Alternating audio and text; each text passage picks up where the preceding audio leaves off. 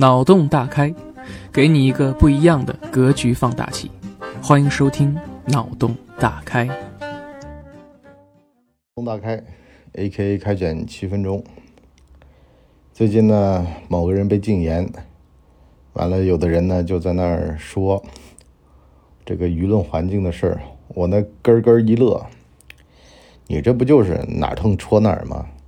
现在要求的是营商环境。你也不看看大形势是什么？我这集呢，其实啊是之前就是有一集被毙掉了。为什么毙掉呢？它就是现在这些东西收的比较紧。我从来没有任何这方面的意见，我觉得挺好。啊，有人在那替你负重，你就前行，这多好！人家帮你过滤，有什么好说的？所以呢，今天呢，咱们还是讲一讲啊，这个经济。我最近碰上一件事儿很有意思啊，零食啊，你如果说跟大厂竞争，比如说你做可乐，你跟可口可乐竞争，你会被弄死的。所以呢，要打擦边球，要在它难以切入的领域切入，比如说在里边放上这个赤藓糖醇，放上木糖醇，放上各种各样的什么三氯蔗糖。前几天看那个青年研究所啊。他们做的科普的纪录片儿，其实呢，基本上都是一家研究所在那做代工的，啊，你只要跑到那个实验室里边，人家给你配前甜、中甜、后甜，前味、中味、后味，能给你配出来几乎一模一样的。主要说这玩意儿呢，喝了那嘴巴里一直有股味儿，散不去。它不像吃蔗糖、吃果糖、吃各种糖一样的，它就下去了，它一直会存留在你的嘴巴里面。所以呢，就这点比较怪。而且呢，现在的这个主流市场啊，都已经被人家撑满了。那这个生意怎么做呢？那就简单的做啊，就是跟他打错位竞争。我前几天在看冰箱啊，我看一个冰箱特别有意思，它左边呢是制冰的，右边呢是吧台，就把那门啊有一个小窗口，翻下来就是一个吧台的。啊，类似于桌子，左边呢可以做三到四种冰，啊，球冰，这个方块冰，碎冰和冰水儿。而且我一看啊，这就是国内小厂做的，写着英国什么什么牌子，可事实上呢，它就是服务于东亚的这个用户的。这种冰箱呢，就只有韩国的 LG、三星，日本的那个叫什么日立。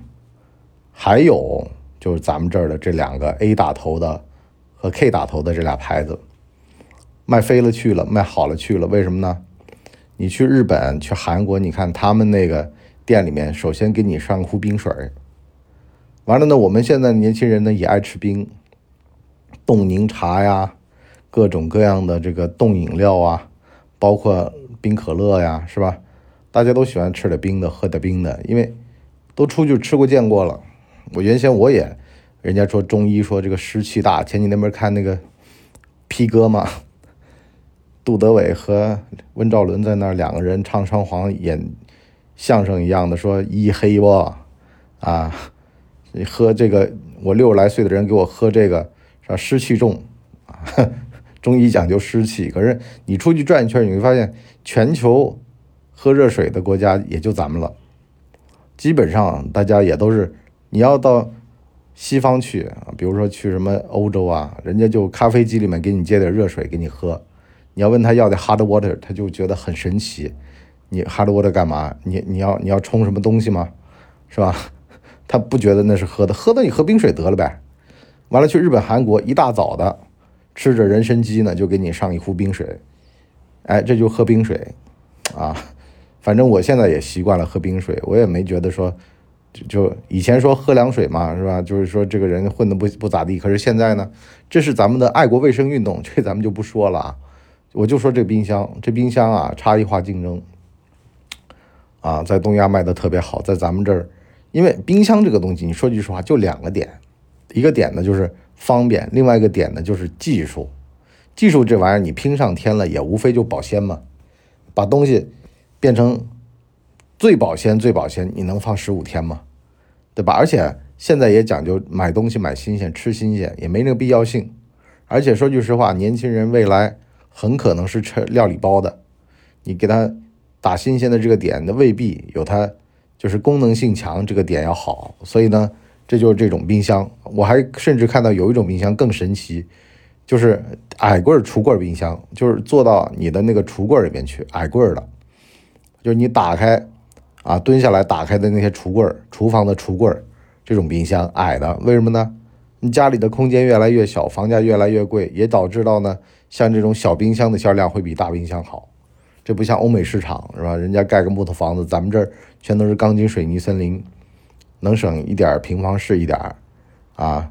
洗碗机给你做内嵌的也就算了，完了再给你，反正各种各样内嵌。现在连咖啡机各带各种东西，反正都嵌到墙里面最方便，是吧？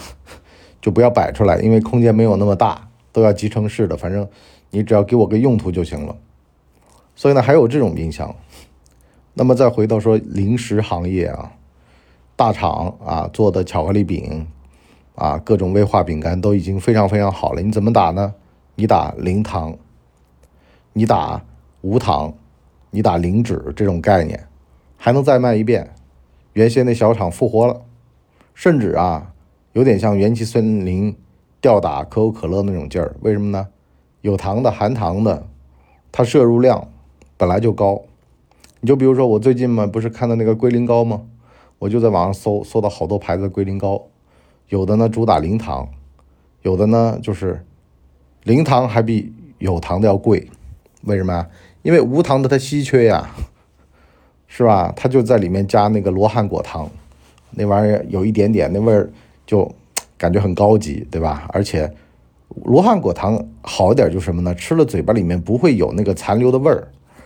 别的这种甜味素啊，就很容易有味儿，吃糖精嘛。所以呢，你看 还挺好啊，零糖、零脂、零卡。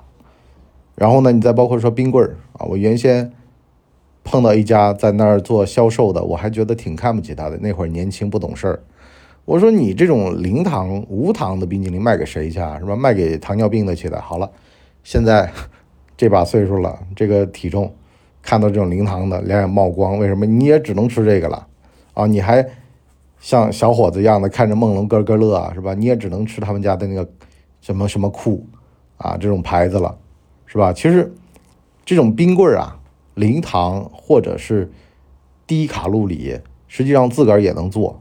啊，自个儿弄点甜可乐、甜水儿，拿个冰棍儿一插就就得，或者说那个含糖的各种各样的这种酸奶啊什么的，你放冰箱就能做。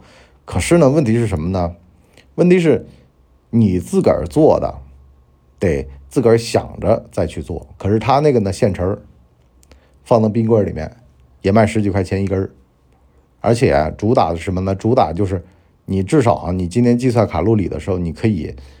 把它稍微啊没那么沉重啊，别一上来账号里面就删个几百，他至少删个几十，对吧？你今天能，特别是像有的胖子他管不住嘴啊，比如说像我现在就买的威化饼干，无糖的，吃吃完了嘴巴里一股味儿，就一股残留的那个糖味儿，包括蛋白棒，吃完嘴巴里残留一股味儿，包括荞麦面，包括像这种。